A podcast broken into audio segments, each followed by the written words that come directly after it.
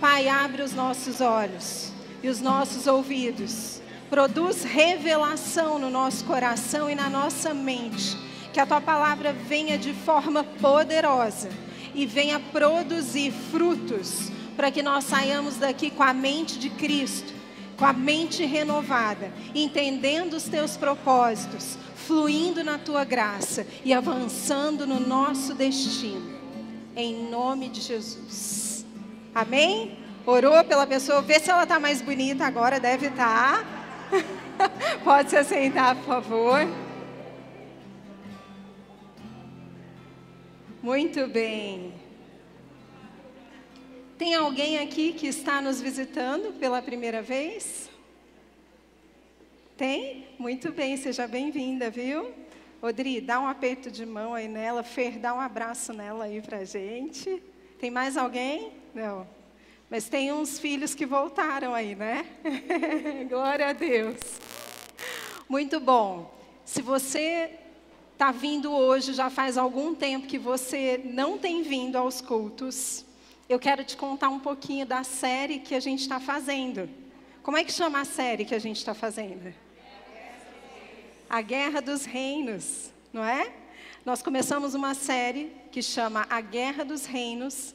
A semana passada nós tivemos o tema dos dois dois senhores. Nós falamos sobre os dois senhores e aprendemos inclusive como não vivermos debaixo do governo de Jesus. É isso? De quem foi? De Mamão de Mamon, que é o Deus da riqueza. É o Deus que muitas vezes está operando na nossa vida, e eu tenho certeza, eu não vou pedir para você levantar a mão para não te expor, mas que à medida que o pastor Marcelo ele foi trazendo exemplos de como Mamon opera nos nossos pensamentos, nas nossas decisões, eu acho que provavelmente tá legal ali, né, gente? Vamos esperar aqui um pouquinho. Pronto. Quem aqui se identificou com a palavra da semana passada? Quem aqui tomou decisões? Quem aqui não assistiu? Levanta a mão. Se eu fosse você, eu assistia. A gente está numa série de verdades e princípios, de fundamentos que definem muito da colheita que a gente tem quando a gente anda com Deus. São fundamentos essenciais. E graças a Deus, fala comigo, graças a Deus, que o Senhor está nos proporcionando essas verdades. Por quê? Porque elas nos libertam. Fala para a pessoa que está do seu lado, as verdades do Senhor te libertam. Tem alguma coisa que tem te prendido ainda? Ou, melhor, porque talvez você ache assim, eu não tenho nada que me prende mais.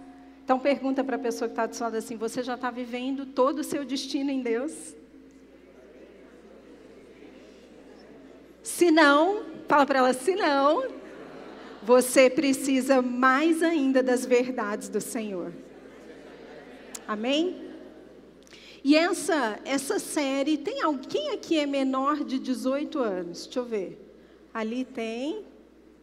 Aqui, ali, ali, ali. Essa palavra também é para vocês.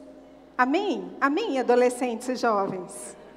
Essa não é, presta bem atenção nisso que eu vou te falar. Essa não é uma palavra somente para adultos. Essa não é uma palavra somente para quem gerencia dinheiro ou riquezas. Essa é uma palavra para quem quer desenvolver a mentalidade de Cristo. E nós precisamos ter a consciência de que todos os princípios e estatutos de Deus precisam ser ensinados para as crianças, para os adolescentes, para os jovens. Então, essa não é uma palavra somente para adultos. Talvez você seja um adolescente que ainda não gerencia dinheiro, e tudo bem, Graças a Deus que você já está aprendendo isso agora. Porque a hora que o Senhor te entregar alguma riqueza material, você vai saber como fazer isso usando a mente de Cristo. Amém? E nós adultos vamos ser renovados na mente. Por quê? Porque nós estamos sendo trabalhados na verdade do Senhor. E o que, que acontece quando a nossa mente é renovada? O que, que acontece? Qual é a consequência de uma mente renovada? O que, que Paulo fala em Romanos 12, 2? Quando nós não nos conformamos com o modelo do mundo e a nossa mente é renovada, nós somos capazes de experimentar a boa, perfeita e agradável vontade de Deus. Amém? Então, à medida que a sua mente vai sendo renovada, isso significa que você está mais próximo de experimentar a boa, perfeita e agradável vontade de Deus. Você quer isso para a sua vida? Eu quero. Dá um cutucão na pessoa que está do seu lado e fala: Você quer isso para a tua vida? Você quer experimentar a vontade de Deus? E é tão importante que eu quero começar trazendo para você essa consciência de que essa mensagem não é só para os adultos, mas é para todas as gerações. Amém? Lá na Igreja das Crianças, a gente também está ensinando sobre oferta, generosidade. E eu quero que você repita algo comigo que estava muito no meu espírito. Porque eu sei que você que está voltando hoje, você que está vindo aqui pela primeira vez, talvez você pense assim: poxa vida, por que, que eu vim parar aqui hoje nessa série? Eu te garanto uma coisa: não foi à toa. O Senhor vai falar com você. Fala assim: eu estou no lugar certo, com as pessoas certas, na hora certa. E eu entrego os meus pensamentos a Cristo e o meu coração, para que Ele produza revelação em mim e eu possa sair daqui cheio da bondade e do amor dele em nome de Jesus. Amém? Abre comigo para fundamentar a importância de nós pensarmos com a cabeça, com a mentalidade geracional eu quero te trazer uma base, um fundamento que está em Deuteronômio 6,4, que fala assim: Ouça, ó Israel, o Senhor, o nosso Deus, é o único Senhor. Ame o Senhor, o seu Deus, de todo o seu coração, de toda a sua alma e de todas as suas forças. Quem mais falou isso lá no Novo Testamento? Quem mais falou para a gente sobre dois mandamentos lá no Novo Testamento? Jesus. Tudo que a gente está falando aqui nessa série tem a ver com esse mandamento. Na verdade, todas as palavras que nós estamos trazendo para vocês e para a gente vai nos levar para esse lugar de viver essa verdade, esse mandamento, de viver a verdade de que o Senhor, o nosso Deus, é o único Senhor, e nos ensinar a amá-lo de todo o nosso coração, de toda a nossa alma e de todas as nossas forças. Continua comigo lendo. Que todas essas palavras que hoje lhe ordeno estejam em seu coração. Ensine-as de vez em quando, com persistência. O que, é persistência? Sempre, todo dia, toda hora, em toda oportunidade. A quem tornem o seu estilo de vida. Essa é a minha oração. Para que você possa colher as verdades, o destino que Deus tem para você. Amém? Então, Continuando, eu vou pedir para você abrir comigo em Malaquias 3. E hoje o tema da nossa mensagem é a prova da fidelidade. Fala para a pessoa que está do seu lado assim: anota aí a prova da fidelidade. Anota aí, porque eu também vou anotar. Fala para ela. Malaquias 3, 6. Enquanto você abre, eu quero chamar a sua atenção para algo.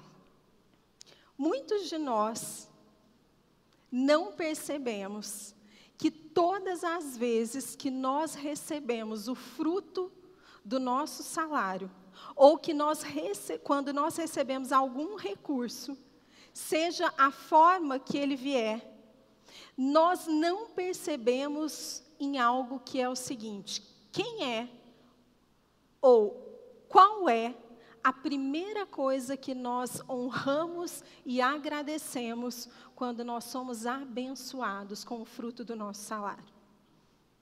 Qual é a primeira coisa que a gente adora quando nós recebemos o fruto do nosso salário? Porque isso vai revelar muito do nosso coração. Achei interessante porque a Laís trouxe algo aqui que tem muito a ver com isso. Ela deu um testemunho dela, de uma verdade que ela aprendeu, que ela faz com alegria. Lembra disso? Quem estava aqui ouviu? E ela começou falando assim: não tem nada que a gente receba que não tenha vindo de Deus. Poxa vida, só essa passagem era o suficiente, gente. De verdade, a gente não precisava de mais nada na vida.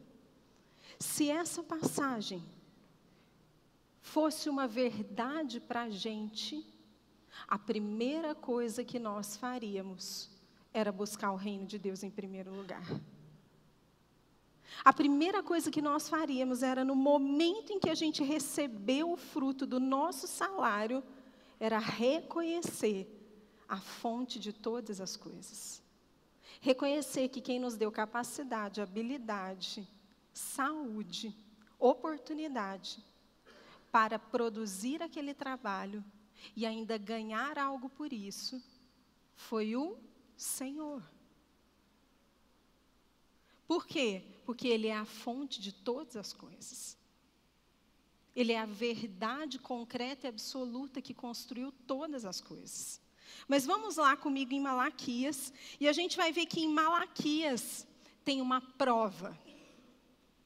Tem a prova da fidelidade. Olha que interessante. No versículo 6, ele começa o versículo falando assim: De fato, eu, o Senhor, não mudo. Malaquias era um profeta que foi enviado. Se você ler o livro de Malaquias, você vai ver que o povo de Israel já tinha passado mais ou menos 100 anos após o exílio da Babilônia. O, o templo já havia sido reconstruído.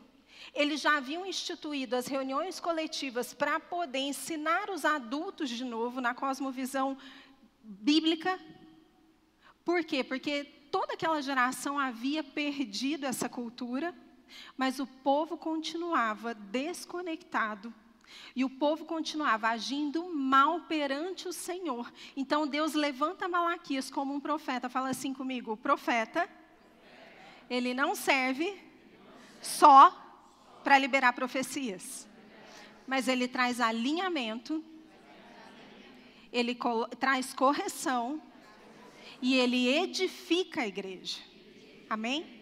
Então, Malaquias é levantado pelo Senhor para dizer as verdades que aquele povo precisava ouvir e para trazer, convidar eles de volta para o lugar que eles haviam saído. Imagina só, a nação de Israel estava vivendo a maior crise econômica. Eles estavam passando necessidade financeira, eles tinham muitos problemas. E sabe o que eles faziam? quando eles iam devolver ou entregar alguma oferta ou dízimo ao Senhor, eles pegavam aquilo que sobrava, que eles não iam sentir falta. Eles pegavam o pior animal, sabe aquele animal? Sabe aquela coisa que você fala assim, ai, não quero, não vou usar mesmo? É feio mesmo, gostei? Deixa eu dar para aquela moça ali. Não vai me fazer falta mesmo? Eles pegavam o que sobrava, o que tinha defeito, o que não ia servir para nada e levavam no templo e diziam que aquela era a oferta e o dízimo deles. E Deus estava vendo tudo isso. E Deus levanta Malaquias. Por, fala comigo, porque Deus é bom. Deus é bom. Quando Deus vem e coloca o dedo na nossa cara e expõe as verdades que a gente precisa ouvir, é porque Ele é muito bom. Porque as pessoas que nos amam falam a verdade para nós. As pessoas que só passam a mão nas nossas costas, na nossa cabeça, não nos amam de verdade.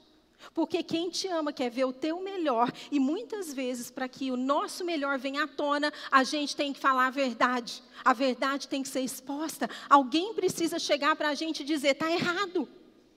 Para. Você vai se afundar. você está indo para o buraco. Só você não está enxergando, mas todo mundo está enxergando. É ou não é? Fala assim, graças a Deus, que o Senhor coloca pessoas que me amam e por isso que elas vão me falar a verdade. Amém? Eu vou pedir para você repetir comigo. A pregação inteira, estou brincando. Então vamos lá, de fato, eu, o Senhor, não mudo. Gente, ele poderia começar esse texto de, falando qualquer outra coisa. Por que, que ele começa essa mensagem para um povo que está desviado dos caminhos do Senhor? Mas vão no templo, vão na igreja da época, mas o coração deles está longe falando assim: eu não mudo. Ele não poderia falar só assim: eu sou abençoador, eu sou um paizão, eu sou fiel, eu sou bondoso, eu gosto de vocês, vocês são lindos. Mas ele fez questão de falar: eu, o Senhor Deus, não mudo. O que, que significa isso? Vamos continuar lendo. Vai aí comigo. continua dizendo assim: Por isso vocês, descendentes de Jacó, não foram destruídos. Deus está falando assim: porque eu não mudo, vocês não foram destruídos. E o que, que Deus não muda? Ele não muda a fidelidade dele. Ele não muda a aliança. Ele não muda o que ele prometeu desde os tempos primários desde os tempos de Jacó, desde o início de todas as coisas. Deus não muda. Continua lendo comigo. Desde, te desde o tempo dos seus antepassados, vocês se desviaram dos meus decretos e não lhes obedeceram. Fala comigo, decretos. Tá. Voltem para mim e eu voltarei para vocês, diz o Senhor dos Exércitos. Aqui já dá para a gente perceber que eles estavam mal com Deus. Tinha um problema no relacionamento deles com Deus. Eles estavam afastados, está muito claro isso, não está? E Deus está falando o que para eles? Está falando assim: volta para mim. Porque esse é o coração do Pai. Esse é o coração de Deus. Ele está o tempo inteiro dizendo para a gente assim: volta para o lugar de onde você saiu. O tempo inteiro, toda vez que ele nos vê afastados, ele vai dar um jeito de dizer para a gente assim: volta para o lugar de onde você saiu. É ou não é? Quem aqui tem escutado isso ultimamente? Amém? Glória a Deus. Glória a Deus pela tua coragem de assumir. E aí, Deus fala para eles através do profeta: Mas vocês me perguntam, como voltaremos? Como voltaremos? E Deus responde: Pode um homem roubar de Deus? Peraí. O povo pergunta para Deus: Como é que a gente vai voltar? E aí Deus responde, falando assim: Pode um homem roubar de Deus? Olha onde ele entra. Olha o tema que ele introduz para responder essa pergunta. A coisa que estava acontecendo naquele momento era tão séria que o povo estava agindo mal e os sacerdotes permitiam que isso acontecesse. Os sacerdotes estavam vendo tudo e deixando o povo entregar as ofertas de qualquer jeito no templo do Senhor e profanando o templo do Senhor. Fala assim comigo, graças a Deus, que os sacerdotes dessa casa não vão permitir que o templo do Senhor seja profanado ou que as verdades do Senhor sejam distorcidas. Porque era um chamado de alinhamento com o povo, mas com os sacerdotes também. Porque eles estavam permitindo que eles vivessem levianamente, não falando para eles a verdade que precisava ser dita. Amém? Mas graças a Deus que esse peso eu não vou carregar porque hoje eu vim falar para vocês a verdade sobre a prova da fidelidade. E ao final desse culto, a responsabilidade é totalmente sua com Deus.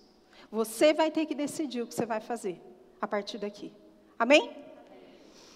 Vamos continuar. Pode um homem roubar de Deus? Contudo, vocês estão me roubando e ainda perguntam como te roubamos? Eu vou responder. Vocês já sabem, mas eu vou responder. Para ficar bem claro, para amanhã vocês não me falarem, ah, mas não entendi direito. Não sabia que era isso. Vocês estão me roubando nos dízimos e nas ofertas. Quem aqui teria coragem de roubar a Deus? Ninguém, né? Você tem coragem de roubar a Deus? Não?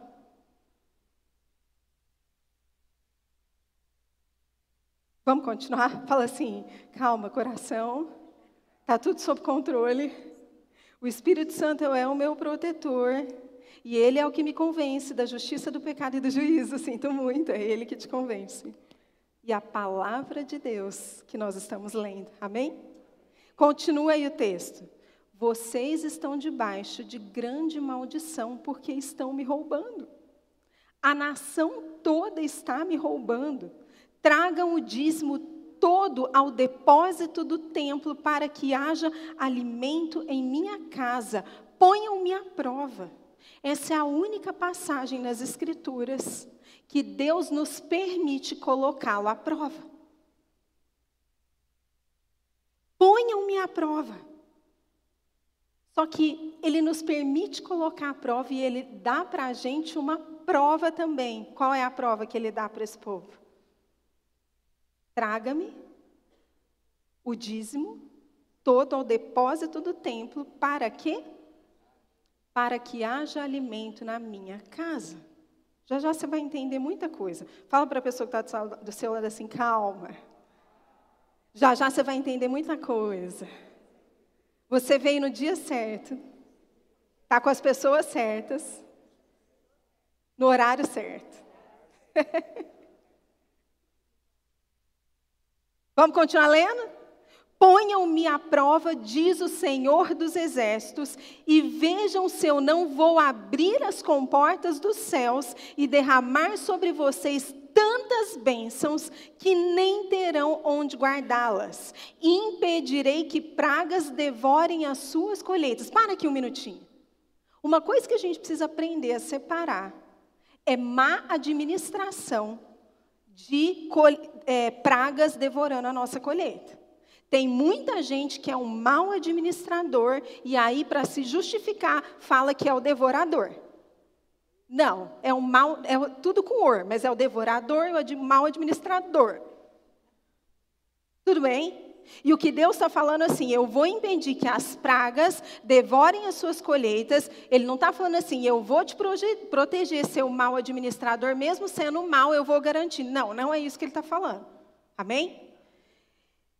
Eu vou impedir que as pragas devorem suas colheitas e as videiras nos campos não perderão o seu fruto, diz o Senhor dos Exércitos. E então todas as nações os chamarão felizes, porque a terra de vocês será maravilhosa, diz o Senhor dos Exércitos. Lembra que quem está falando aqui é o Deus que nunca muda. Ele é o mesmo ontem, ele é o mesmo hoje e ele será o mesmo amanhã. O mesmo Deus que estava falando naquela época é o Deus que fala com a gente hoje. E a palavra dele é viva. Amém? Agora eu quero que você volte num pedaço que eu te pedi para repetir. Que é quando ele fala dos decretos. Em algumas versões você vai encontrar a palavra estatuto. Fala comigo assim, o dízimo não é lei. Eita. O dízimo é um estatuto, é um decreto. E um estatuto é um padrão comum de comportamento. Não é lei, e eu vou te provar isso. Ah, mas o dízimo estava na lei. Estava.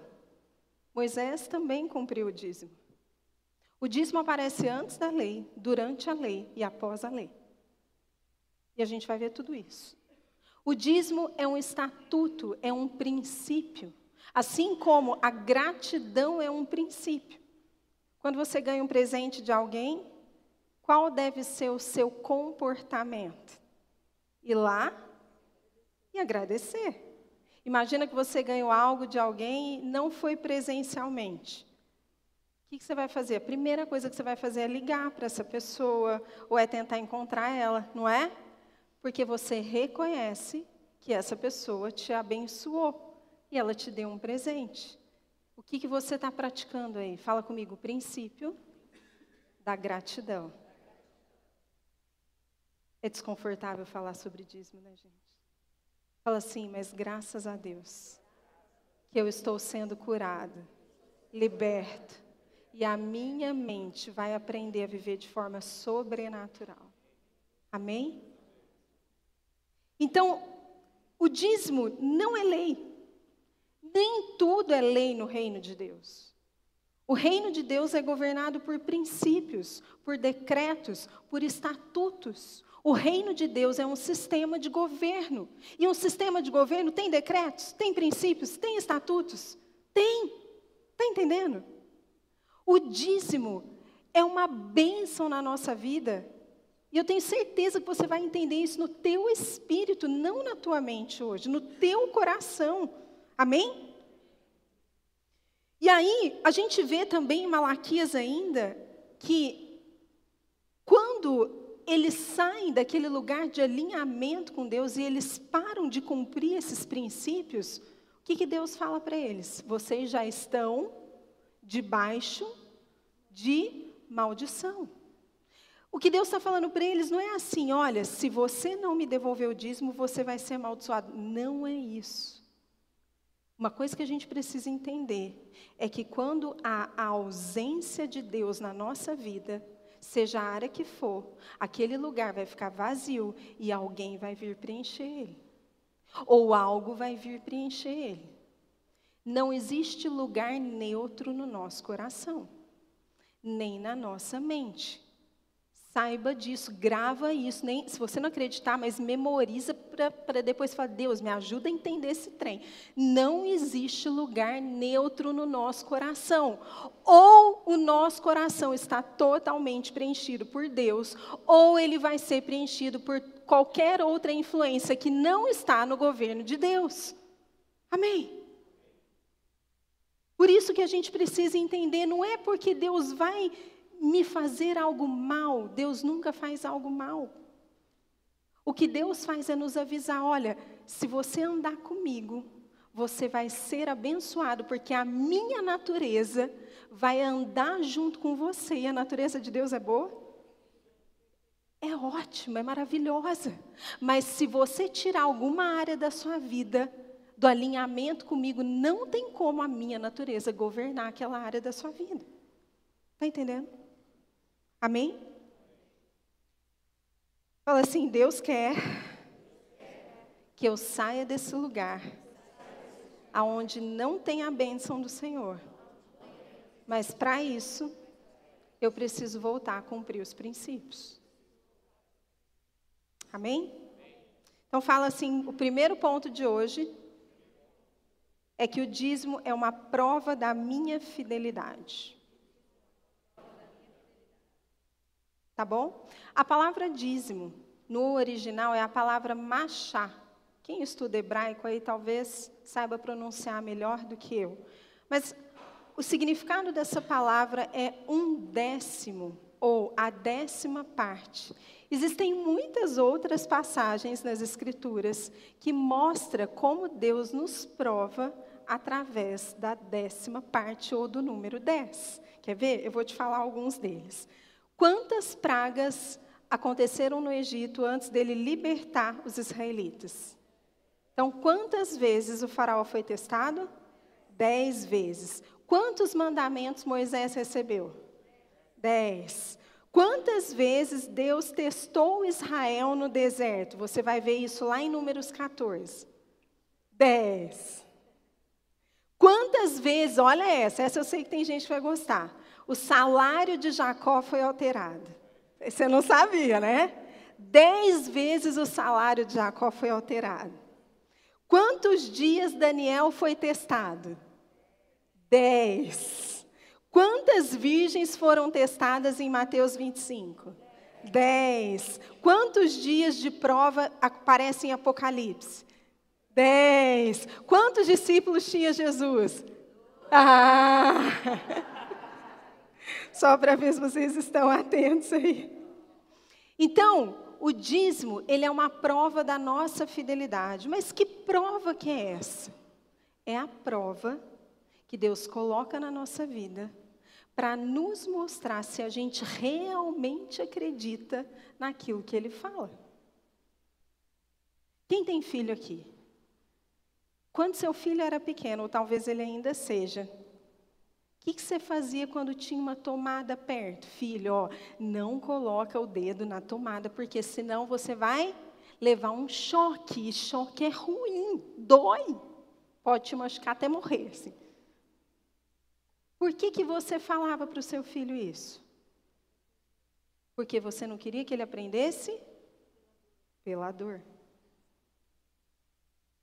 Quando você falava isso para o seu filho, o que, que você esperava dele? Que ele acreditasse na sua palavra. Isso é uma prova de fé. O dízimo é uma prova de fé. O dízimo é uma prova se a gente realmente acredita no que Deus fala. Quando a gente devolve o dízimo, a gente está dizendo, eu acredito naquilo que o Senhor fala. Deus não quer que a gente aprenda pela dor, mas muitos de nós somos cabeçudos, né? A gente vai lá, enfia o dedão, deixa eu ver se esse trem é verdade mesmo. Aí fica eletrocutado, depois não sabe por que, que dá tudo errado na vida, né? Eu não sei porque comigo as coisas dão tudo errado toda hora. Por que será? Porque você não vive alinhado aos estatutos. Você quer viver no reino de Deus, mas não quer se submeter aos estatutos desse reino. E ainda quer que o reino te abençoe essa relação está meio injusta. A gente exige de Deus algo que a gente não cumpre com Ele. Faz sentido? Misericórdia, fala, misericórdia, Jesus. Então hoje tem um convite para nós. Será que a partir de hoje você vai começar a acreditar no que a palavra de Deus, no que Ele diz para você? Será que você vai passar pelo teste da fidelidade? O Ivan levou uma bronca, ele fez um vídeo, né? Estou brincando. Quem viu vai entender, né? ah, pastora, mas o dízimo é algo da lei. Então vamos lá. Vamos lá. O dízimo realmente é algo da lei.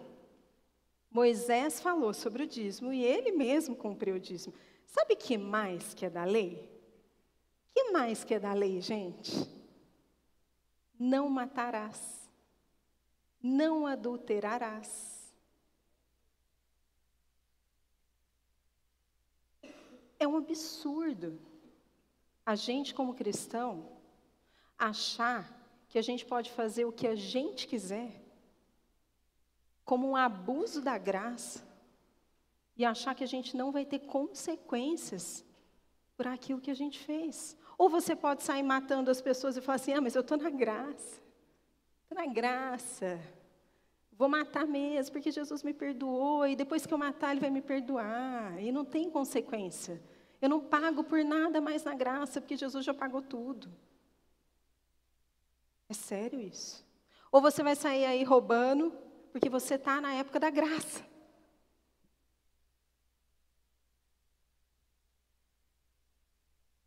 Fala para a pessoa que está do seu lado assim. Não abuse da graça.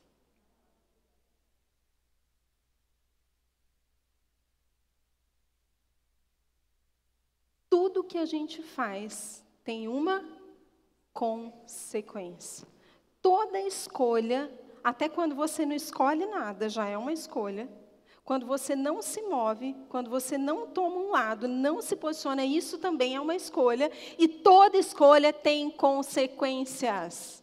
Ah, mas e então, e a cruz? A cruz é a maior prova de amor de alguém que deu a vida justamente para você parar de escolher errado e parar de fazer besteira com a sua vida. Isso é a cruz.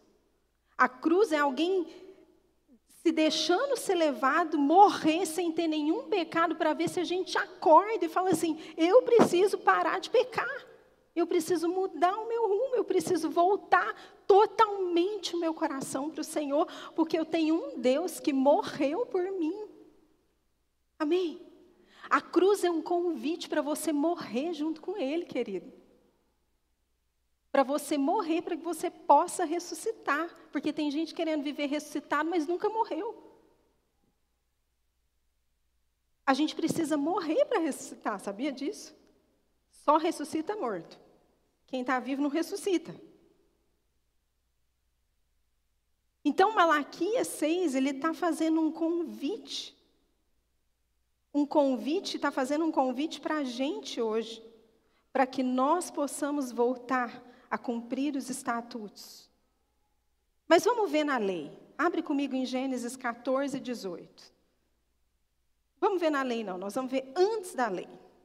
Vamos começar lá no começo.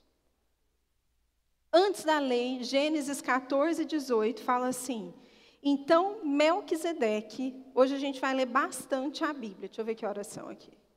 Melquisedeque, rei de Salém e sacerdote do Deus Altíssimo, Melquisedeque era a figura de Jesus.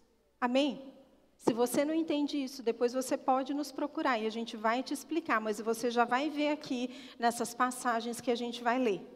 Melquisedeque, rei de Salém, sacerdote do Deus Altíssimo, trouxe pão e vinho, pão e vinho, a palavra e o Espírito. Isso é uma figura profética do próprio Jesus. E abençoou Abrão, dizendo: Bendito seja Abrão pelo Deus Altíssimo, Criador dos céus e da terra. Para para pensar nessa cena. Melquisedeque, Jesus, chega diante de Abrão, abençoa ele, entrega algo para ele, e ainda abençoa, libera a bênção sobre a vida dele é, reconhecem o Senhor, são consagrados ao Senhor. O que, que significa consagrado? O que, que é consagrado? O que, que é uma pessoa que se consagra antes do casamento? É uma pessoa que se guarda, se separa, guarda a sua virgindade, guarda o seu corpo, consagra ele para o Senhor. Por exemplo, para que no dia do casamento, aliás, casamento é o ato sexual, tá, gente? Quando você tem ato sexual com alguém, você casou com aquela pessoa. É isso que a Bíblia vai falar. Mas não vamos falar disso hoje. Vamos aprender outras coisas. Deuteronômio 26, de 1 a 3, abre aí. Quando vocês tiverem entrado na terra que o Senhor, o seu Deus, dá a vocês por herança. Vamos ler junto comigo, vai. Volta aí, 26, 1.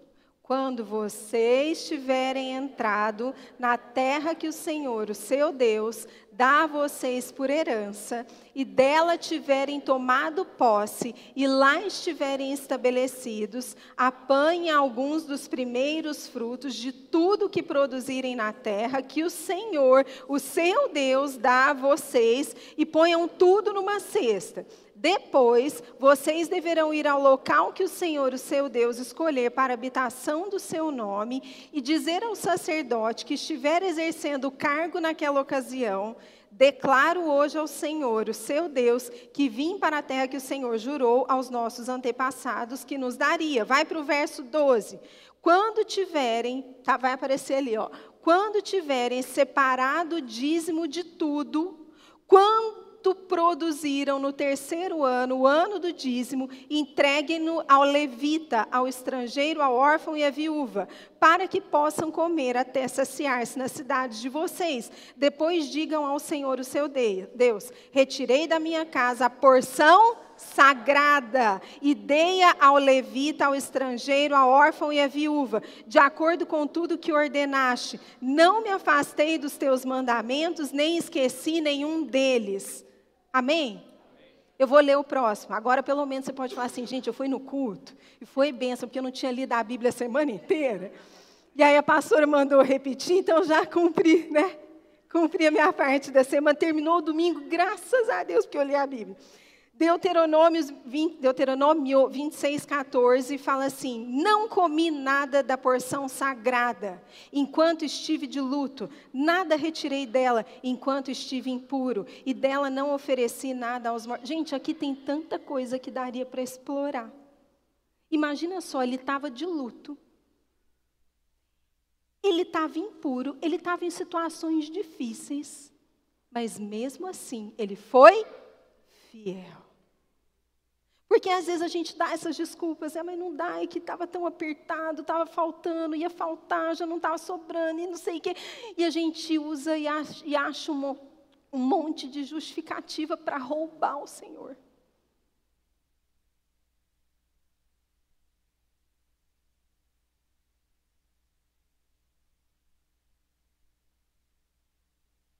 Fala assim, hoje eu vou precisar talvez me arrepender. Talvez eu vou precisar me arrepender. Obedeci ao Senhor, meu Deus, e fiz tudo o que me ordenaste. Olha dos céus da tua santa habitação e abençoa Israel, teu povo, e a terra que nos deste, conforme prometeste sob juramento aos nossos antepassados. Eu estava orando e preparando essa mensagem. A gente sabe que essa é uma mensagem de batalha espiritual. E eu falava para o Senhor, do fundo do meu coração, falava: Senhor, se tem uma coisa que o inimigo nunca vai poder me acusar, e ele não pode me acusar diante dessa mensagem, é que o que eu vou pregar eu não vivo. Porque eu separo o meu dízimo. É a primeira coisa que eu faço. Eu tenho uma caixinha lá no meu banco digital. O dinheiro cai na conta, bruto, líquido, o que for. Eu já separo o que, lógico, o que é meu. Vai para a caixinha que está escrito dízimo. E quando não tinha esses bancos digitais, eu fazia lá do jeito físico, até chegar no dia de entregar. Porque no nosso caso a gente separa, junta tudo e todo dia 15 a gente manda para a nossa liderança espiritual. Para não ficar mandando picado, porque nós não temos um salário que recebe tipo todo dia 10, a gente trabalha por projetos. Então a gente junta e manda. Eu falei, Senhor, eu tenho autoridade para falar sobre isso porque eu sou fiel. E eu posso ver a fidelidade do Senhor na minha vida. Porque não é só sobre dinheiro, gente. É o que a Laís falou aqui. É sobre viver em paz. É sobre passar por problemas e dificuldades e saber lidar com eles pela perspectiva de Cristo e não pela nossa. Porque a nossa é muito sofrida, é muito limitada, é muito ruim. Fala sério. Você pode ser o maior psicólogo do mundo. Não importa, você pode ter as melhores técnicas do mundo, mas nada vai conseguir se comparar do que viver tendo Jesus como seu Senhor, como a fonte de todos os seus pensamentos. Amém? Amém? Então a gente viu lei, ah, o dízimo durante a lei. Vamos para o Novo Testamento, né? Polêmica. Mateus 23, 23 a 24. Antes de você ler, eu queria te fazer uma pergunta. Você daria o seu dízimo se Jesus te pedisse? Será? Por que, que você não dá então?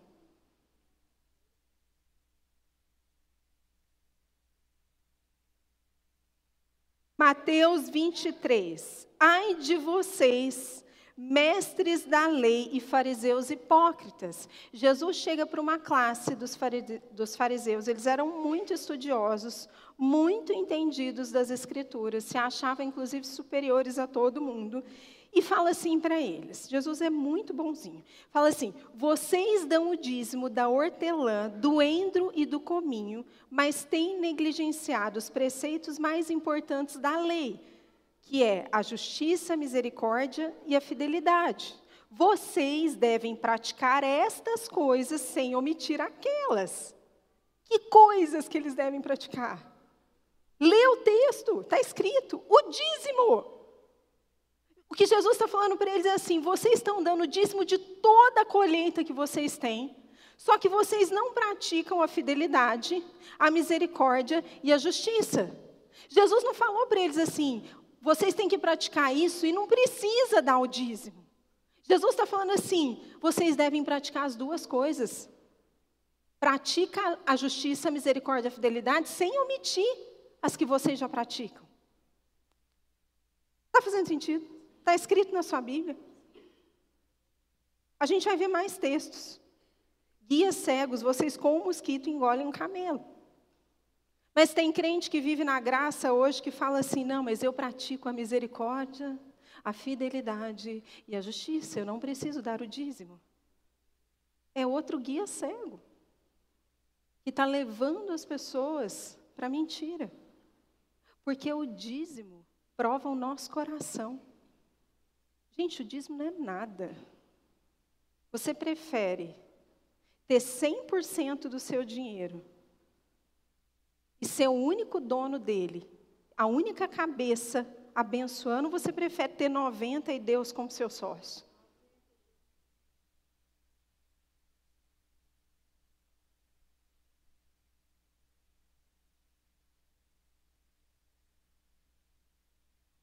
Não é nada, o problema não está no dinheiro, está no nosso coração. É isso que a gente vem falando nessa série. O problema está no nosso coração, porque Deus não precisa do nosso dinheiro. Só que Ele sabe, por isso que Ele fala 2.863 vezes na Bíblia sobre dinheiro. E nós não seremos sacerdotes que vão negligenciar essa verdade. Amém? Porque eu quero ver você prosperar. Eu quero você, ver você ser liberto. Eu quero ver você com a mente renovada, experimentando as verdades do Senhor. Eu quero te ver vivendo não apegado ao dinheiro, porque quem tem medo de ficar sem dinheiro é escravo de quem? de mamon. Assiste a outra palavra, pelo amor de Deus. Se você assistiu a pregação da semana passada e não entendeu que a gente falou sobre mamon, e que a gente deu todas as características de como mamão opera na sua mente, você não entendeu a mensagem. Você estava onde? No mundo da lua? Gente, está muito fácil discernir Satanás e Deus. É muito fácil. Olha para os seus pensamentos, e, e começa a avaliar a qualidade deles, para onde eles te levam, eles, para onde eles te levarem vai revelar quem é o seu Deus. É fácil demais saber quem é que fala com você. É que a gente não quer que seja fácil, porque se a gente disser que é, a gente vai ter que assumir que a gente está sendo governado por outro Deus e não por Jesus na maior parte do tempo. É ou não é? Eu não quero. Eu não quero. Eu falo isso na minha casa. Eu não quero ser governada por mamão. Não quero. Eu não quero depender das riquezas. Tem uma coisa que eu entendi na minha vida, que é assim, o dinheiro ele passa pela gente. Ele nos abençoa e não é errado você ter qualidade de vida, mas ele passa por nós e ele precisa fluir de nós e cumprir um propósito maior do que só nos abençoar. É muito pequena essa mente que só pensa em ter dinheiro para viver bem. Muito pequeno. É ou não é? Eu ouvi um negócio essa semana que foi tão bom, tão bom. A gente estava falando, qual é a coisa que o ser humano mais quer fazer depois que ele ganhar dinheiro? Vamos lá. Não. Viajar. Não, porque eu vou viajar, vou conhecer o mundo inteiro. Não, que eu vou viajar todo mês. Que vida fútil, sem propósito. O que, que, é mais importante? Gente, eu vou falar sério, foi isso que a pessoa falou na nossa conversa, fui nem eu, foi uma pessoa mais jovem que eu, glória a Deus, Jesus, que já entendeu coisas além de mim. Falou assim: o que, que é mais importante? Eu estar no domingo servindo na igreja ou conhecer o mundo sem propósito nenhum? Olha, mas eu, eu fiquei tão feliz que eu falei, Senhor, tenho certeza que essa pessoa vai ir muito mais longe do que eu fui, porque se com essa idade, ele já tem essa cabeça. O que, que o Senhor pode entregar nas mãos dele? Eita, é errado viajar, descansar? De jeito nenhum. Mas se o teu propósito é ganhar dinheiro só para você ficar viajando, você está sendo governado por outro Deus que não é o Deus dos céus. Porque a primeira coisa é que você deveria pensar é em já ter os propósitos e os projetos desenhados que Deus quer que você pegue o dinheiro que vai passar por você O dinheiro vem para a nossa mão, mas não é para a gente. Entende isso? Por isso que ele não dá demais para muito crente, porque o crente não quer, o crente só quer para ele. O ímpio está prosperando porque o ímpio prospera pela sua força do braço, e ele é mais astuto, mais habilidoso, estuda mais, por isso que ele prospera, do que os filhos da luz. Pega uma pessoa que prospera muito, ela é inteligente, ela estudou, ela está fazendo as coisas certas, ela é diligente na administração, tudo bem, tudo, tudo tem a sua exceção, mas de uma forma geral, é ou não é? Ela cuida bem dos negócios. Agora, o crente quer que Deus dê dinheiro para ele, só para ele viajar. Aí Deus vai olhar e falar assim: Jesus, ele, acho que ele deve olhar para Jesus e falar: Jesus, o que nós vamos fazer com essa pessoa? pessoa parece tem 12 anos, só quer desfrutar da vida, não quer assumir nenhuma responsabilidade com nós, só quer curtir. Parece tem 12 anos, é ou não é? Criança que pensa assim. Ai, mãe, vamos passear, viajar, não tenho responsabilidade, vamos curtir, desfrutar. Mas adulto fala assim: me dá responsabilidade me dá responsabilidade, porque eu vou assumir. E eu vou deixar alguma coisa que vale a pena nessa terra enquanto eu viver. Amém, gente? Quantos adultos tem aqui? Ó. Oh. Quando você fala amém, você está falando, me dá a responsabilidade.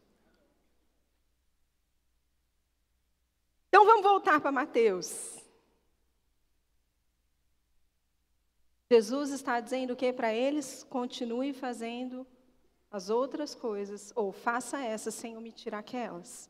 Agora vai em Hebreus 7, 4. Considerem, essa é uma passagem que o apóstolo Paulo está falando de Melquisedeque. Considerem a grandeza desse homem. Que homem? Fala comigo, Melquisedeque.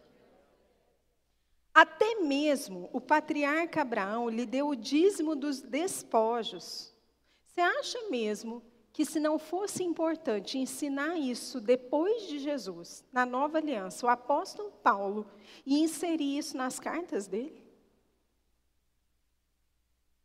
Continue em Hebreus 7, 5, 8. A lei requer dos sacerdotes entre os descendentes de Levi. Gente, é muito importante. Eu quero que você preste muita atenção, porque tem um entendimento fundamental aqui que a gente vai estudar agora, tá? A lei requer dos sacerdotes entre os descendentes de Levi que recebam o dízimo do povo, isto é, dos seus irmãos, embora estes sejam descendentes de Abraão. Esse homem, que homem? Melquisedeque. Paulo está citando aquela passagem que a gente leu lá em Gênesis 18, lembra? porém que não pertencia à linhagem de Levi, recebeu os dízimos de Abraão e abençoou aquele que tinha as promessas. Então, ele está usando essa passagem para ensinar o mesmo princípio para os hebreus. Sem dúvida alguma, o inferior é abençoado pelo superior. No primeiro caso, quem recebe o dízimo são homens mortais. No outro caso, é aquele de quem se declara que vive. Quando você vem e devolve o seu dízimo na tua igreja, esse dízimo, ele primeiramente é recebido pelos homens mortais. Mas, que, que ele continua falando no texto? Aquele de quem se declara que vive é que vai receber no mundo espiritual. Quando você devolve o dízimo, algo no mundo espiritual acontece. Você já ouviu a história do. Quem já comeu aquele ketchup Heinz? Já comeu? Então você conhece a marca Kraft Food, que é, da, é um dos produtos que essa marca produz. Essa história começa com um homem que se chama James Kraft. Tudo bem? James ele cresceu numa família que sabia fazer queijos. E aí ele aprendeu a fazer queijo e ele foi trabalhar em Chicago numa empresa de queijo. Tira para mim a imagem dele, por favor, Jazz, esse slide, para não distrair. E aí, ele aprende a fazer queijo, vai trabalhar nessa fábrica, e ele era tão bom no que ele fazia, que ele começou a gerar inveja nas pessoas que trabalhavam com ele, e ele acabou sendo demitido. Isso está na biografia dele, se você quiser pesquisar e comprovar tudo que eu vou te contar, tá bom? Então ele sai, ele volta para a cidade dele, ele está quebrado, sem dinheiro nenhum, e aí o, o restinho de dinheiro que ele tinha, ele vai lá, compra uma charrete e um cavalo. Ele coloca até um nome no cavalo, ele chama de Perry, o cavalo dele. E aí ele começa a fazer alguns queijos em casa, põe na charrete e sai para vender. Mas o que, que acontecia? Ele, geralmente ele não conseguia vender tudo. E aí, como eram viagens longas, o queijo ia estragando e ele ia perdendo. E ele ficava tão sozinho que ele conversava muito com o cavalo. Então ele falava, Per, o que está acontecendo? Por que, que eu não consigo vender esses queijos? E ele conta na biografia dele que chega um momento, ele era crente, dizimista, que ele vira para o Per, fala, que ele, que ele entende que Deus é como se Deus estivesse usando o cavalo para falar com ele. Gente, não é que o cavalo falava, tá bom? Mas ele, ele percebia Deus falando com ele quando ele conversava com o cavalo. E aí um dia ele fala que ele tem um insight, assim, que é uma revelação no espírito dele. Ele fala assim: Ei, peraí, eu não estou tratando Deus como meu sócio. Que burrice a minha. Perry, a partir de hoje, Deus é o meu sócio e eu não vou devolver para ele 10%. Eu vou devolver 25%, porque eu não quero Deus só, só de 10% da minha empresa, né? E aí ele vai, faz os queijos, sai para vender, vende tudo. Aí ele volta, produz mais, sai, vende tudo. E aí ele não para de vender, ele não perde mais nenhum queijo. E aí ele tem uma outra ideia, que provavelmente foi o Espírito Santo que deu para ele que era o quê? Pasteurizar o queijo. Então, ele é a primeira pessoa que aprende e pasteuriza o queijo. Aí a empresa dele puf, explode. James Craft, desde quando ele não tinha nada, fala comigo, ele não tinha nada, mal tinha dinheiro para comer, ele devolvia 25%. E ele continuou devolvendo até ele se tornar um mega de um empresário e mais ele não parou de servir na igreja local. Ele estava lá todo domingo, porque ele dava aula na escola dominical. E a biografia dele conta que ele ainda construiu várias igrejas com o dinheiro dele. E ele fala isso, pode colocar, por favor. E uma das frases que marcam a história dele é essa aqui. Pode colocar para a gente. O melhor investimento com dividendos eternos que eu faço é dar os 25% na obra de Deus. E aí tem gente que pergunta assim, pastora, mas aonde que eu dou o dízimo? Querido, aonde que você recebe comida? Não, mas é porque eu dou o meu dízimo variado, assim. Eu pego, dou 2% na... Você não dá um dízimo, você dá oferta. Porque o dízimo se dá na mesa que te dá comida. Quando você vai num restaurante, quem é que gosta de ir no restaurante? Aí você vai lá, come aquela comida boa, né? Comida de chefe, sai com aquele barrigão, tô brincando. Sai bem alimentado. Aí, a hora que você termina de comer, você tira o guardanapo do colo e fala assim: tchau, garçom, tô indo embora. É isso que você faz? Sem pagar a conta? Por que, que você vem na igreja, recebe um banquete e sai sem pagar a conta?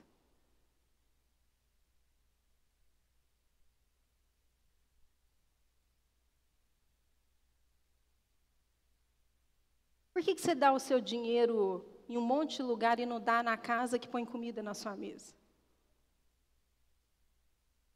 Que no dia do velório, é essa casa que vai lá fazer o seu velório.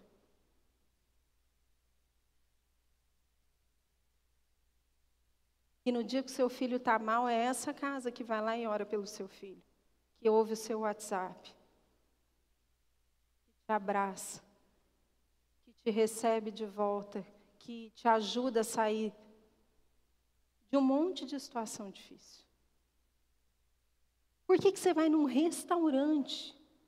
Num restaurante que você não tem ligação nenhuma, que o máximo que te faz é te colocar um prato gostoso na sua frente e você paga a conta no final. Mas na casa que te alimenta, toda semana, você sai e não paga a conta.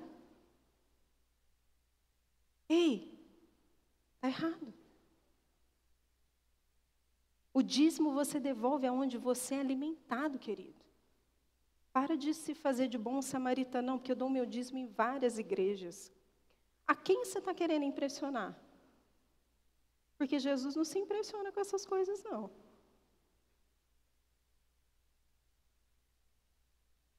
Você honra onde você recebe. Não é isso que a gente aprendeu na palavra.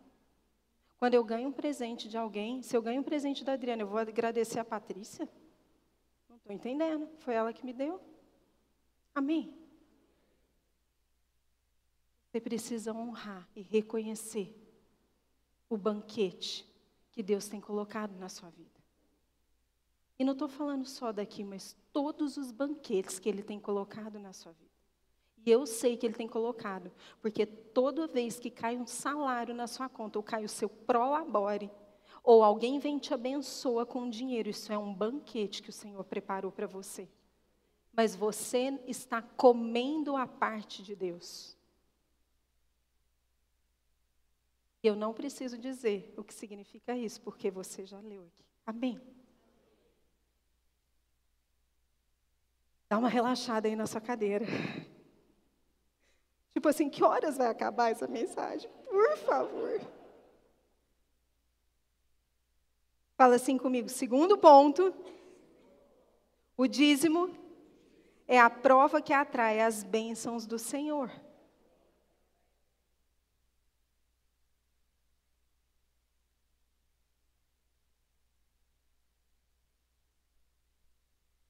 Anota aí, lê depois. Segunda Crônicas 31 de 5 a 6, 31 de 7 a 10. A gente vai caminhar aqui para o fechamento. Amém? Tem uma coisa que a gente sempre fala aqui que é muito verdade. E não é porque a gente é melhor, porque isso não acontece só aqui, o que eu vou falar, tá bom? Mas é porque é uma verdade para a gente. O Senhor tem nos dado graça desde sempre, com os recursos que Ele nos entrega. Gente, de verdade, só a graça de Deus para a gente conseguir fazer tudo o que a gente faz com a arrecadação que a gente tem. Então, quando você deposita aqui, e se você é membro dessa casa, é, é importante que você saiba que isso é um valor para a gente. É um valor. Dízimo é um valor. Por isso que a gente fala da gente. Para que você saiba que o que a gente prega, a gente vive antes de vir pregar para você. Quando você deposita aqui nessa casa, a gente tem zelo, cuidado de usar o recurso em prol de toda a obra que a gente está fazendo na igreja. Toda a obra. Amém? Uma igreja mantida como, queridos? Não sejamos ingênuos. Uma igreja mantida pelos dízimos e ofertas. Ou você acha que a gente ora para pagar a conta de luz? Você vai no supermercado, quando você chega no caixa, aí você fica orando. Ou você tira o cartão da carteira e passa o teu cartão lá. Pelo amor de Deus, né? A gente precisa de dinheiro para fazer as coisas, amém? E o dízimo e oferta volta para atender todas as necessidades que a igreja tem, desde a estrutura até outras necessidades que são importantes, como ajudar pessoas, promover é, edificação, promover coisas para você. Gente, eu vou, eu vou confessar algo. E é bom até falar sobre isso, porque amanhã você não vai poder falar que eu não fui honesta com você. A gente estava lá organizando esse evento de Dia dos Pais. Dia dos Pais não, para os pais, não é do Dia dos Pais. Aquele que a Laís anunciou. E o nosso coração é sempre assim, não vamos cobrar, vamos abençoar todo mundo. Mas esse não é um coração que está alinhado com a palavra por N fatores. E a gente tem custos para esse evento. Tem custo de, de ar-condicionado, de energia, que é a mesma coisa, né? Tem custo de comida, de limpeza. Então, custos básicos. E aí eu falei assim, a gente vai cobrar um valor simbólico, 25 reais. E tem gente que ainda tem dificuldade de pagar porque acha que deveria ser de graça. O que é 25 reais?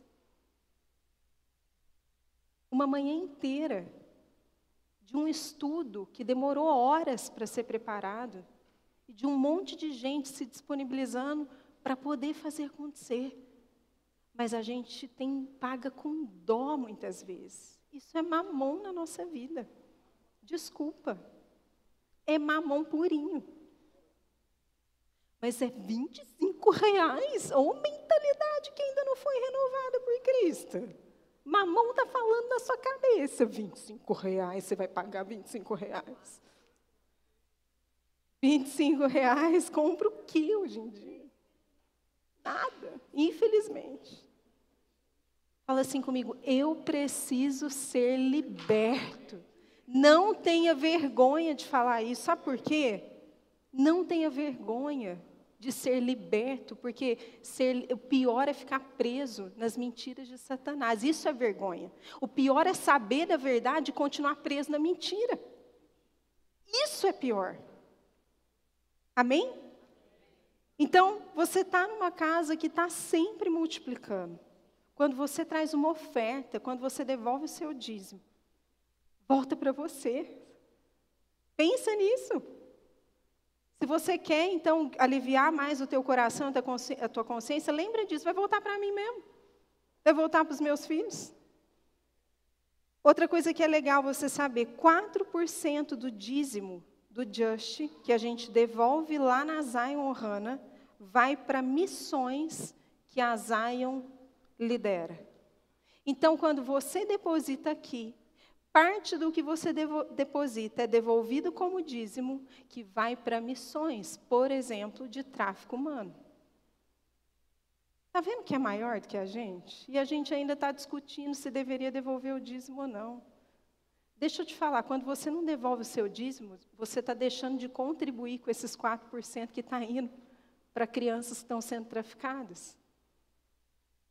Pelo menos isso, você poderia deitar a cabeça no travesseiro e falar assim: Eu sei que o meu dinheirinho suado, que eu só ganhei porque Deus me deu saúde e habilidade, além de abençoar a minha casa, que Ele me, que me dá comida, ainda abençoa missões fora do Brasil e dentro do Brasil.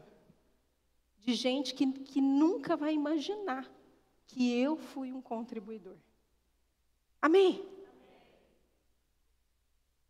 Vamos terminar. queria chamar o Ivan aqui. Eu queria terminar com essa passagem, que está lá em Gênesis 2, de 15 a 17. Abre aí comigo. O Senhor Deus colocou o homem no jardim do Éden para cuidar dele e cultivá-lo. E o Senhor ordenou ao homem: coma livremente de qualquer árvore do jardim, mas tem uma pequena parte que você não pode comer. Não coma da árvore do conhecimento do bem e do mal, porque no dia em que dela comer, certamente você morrerá. Sabe o que Deus está falando para a gente hoje? Para de comer a minha parte. Eu te dei tudo. Eu ainda estou te dando a liberdade de você ficar com uns 90%.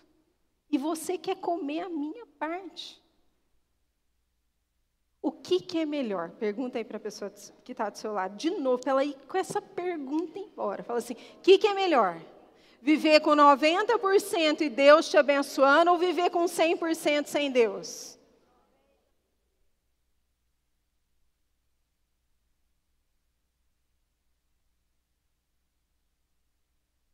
Para de se preocupar com 10%.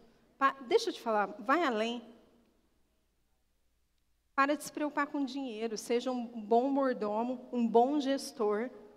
Cuide bem, com diligência, excelência das suas finanças. Cuidar bem, gente, não é só colocar no banco de investimento. Tem gente que está entendendo assim, a multiplicar é eu pegar e investir. É também, mas não é só isso. É saber que o dinheiro vai passar por você e ele precisa fluir de você para um propósito que esteja no coração de Deus. Geralmente, esse propósito está ligado às pessoas que Deus te conecta. Geralmente. diria que na maioria das vezes. Não é à toa que ele vai conectando pessoas. Não é à toa que ele te conectou aqui. Não é à toa que você veio ouvir isso hoje. É porque ele quer te abençoar. Amém? Fica de pé comigo. Ele quer te abençoar.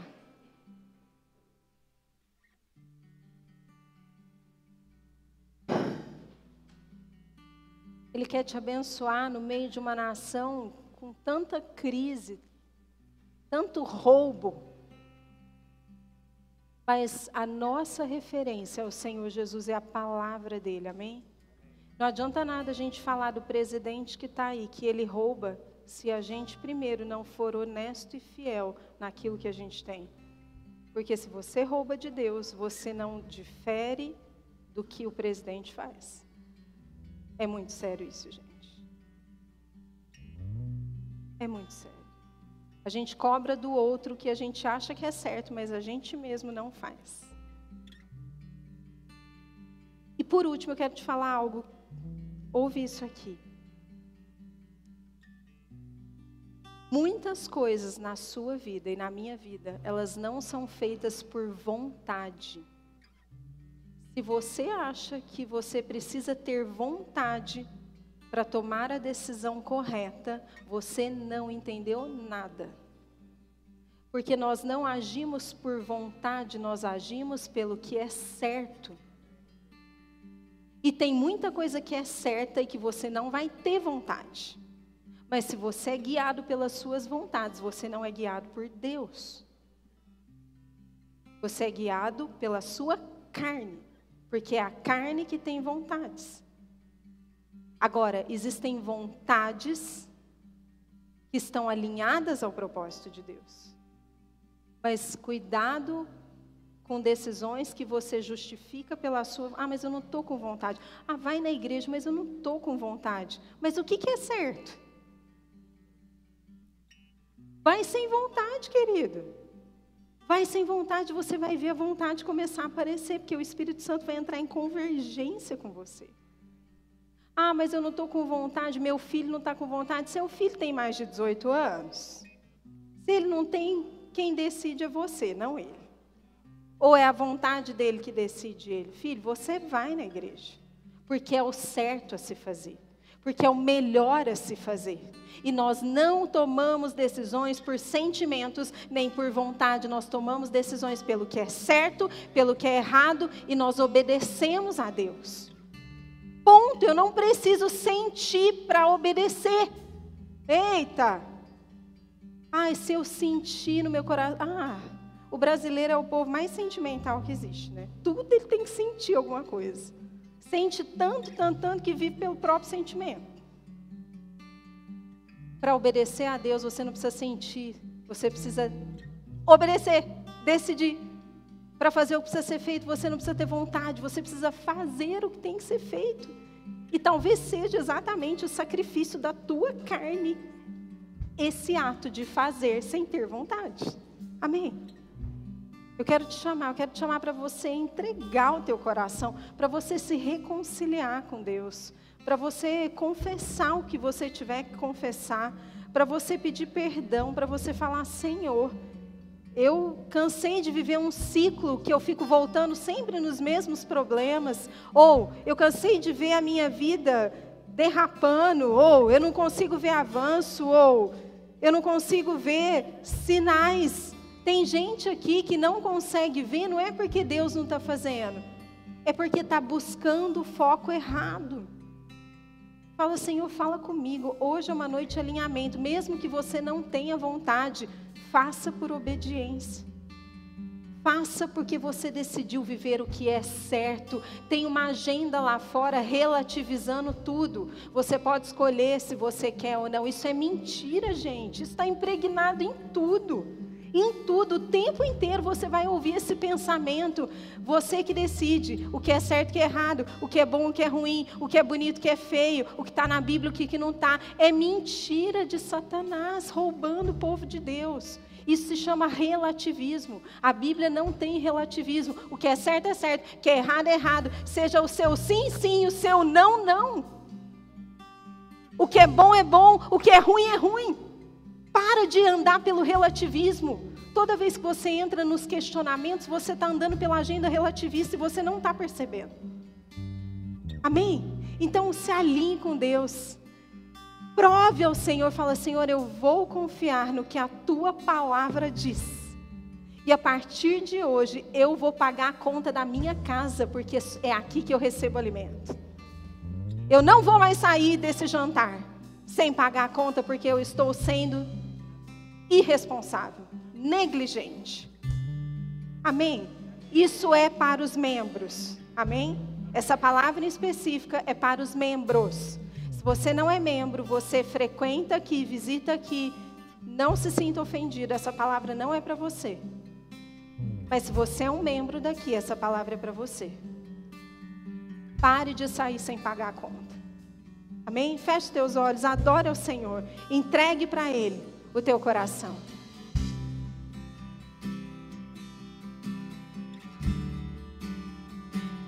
Vamos, vamos adorar a Deus. Vai para vai o refrão. Vamos adorar a Deus com vontade, com alegria. A gente está na série da Guerra dos Reinos. E o Senhor está nos ensinando a tomar de volta o território que é dele, que Satanás tem roubado na nossa vida, no nosso coração, na nossa mente. É a nossa oportunidade de tomar de volta e de assumir, colocar a bandeira de Jesus. Então faça com vontade, com excelência. Adore ao Senhor de toda a sua alma nesse momento. Faça com paixão. Não seja só um dizimista na oração, seja um ofertante, um dizimista. Dê tudo que você pode dar. Amém?